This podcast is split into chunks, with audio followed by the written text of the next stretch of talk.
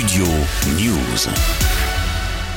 Où est Siem? Aperçu pour la dernière fois à la Grande Combe dans le Gard, mercredi 25 janvier. Depuis, la jeune femme ne donne plus signe de vie. La gendarmerie d'Alès, saisie par le parquet, a d'abord évoqué une disparition inquiétante.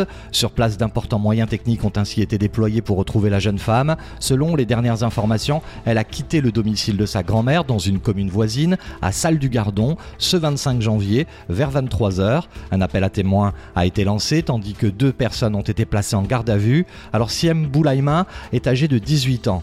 Yeux marrons, elle mesure 1m69, a les cheveux bruns, raides, qui descendent jusqu'au milieu du dos. La dernière fois qu'elle a été aperçue, elle était vêtue d'un pull marron en laine, un pantalon noir et des baskets de couleur claire. Les deux suspects, eux, sont entendus par la gendarmerie du Gard depuis mardi à 15h. Il s'agit d'un homme âgé d'une quarantaine d'années, connu des services de police et de la justice française. Il a été condamné 13 fois entre 2001 et 2015. Selon les informations du journal Le Parisien, Siem serait un peu amoureuse de lui et le qualifiait elle-même de bad boy. Nos confrères précisent qu'elle serait montée dans sa voiture le soir de sa disparition. La seconde personne placée en garde à vue est l'ex-compagne du principal suspect. Elle aurait un lien de parenté avec Siem. Dans une interview à France 3 Occitanie, le procureur de la République d'Alès affirme que l'attention de la justice se porte désormais sur les proches de la lycéenne.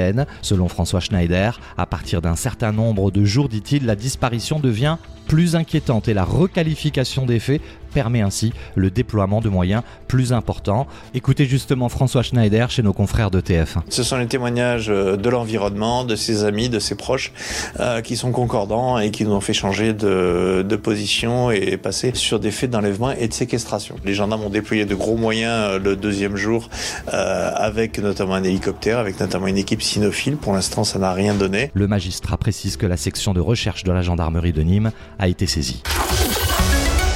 Studio News.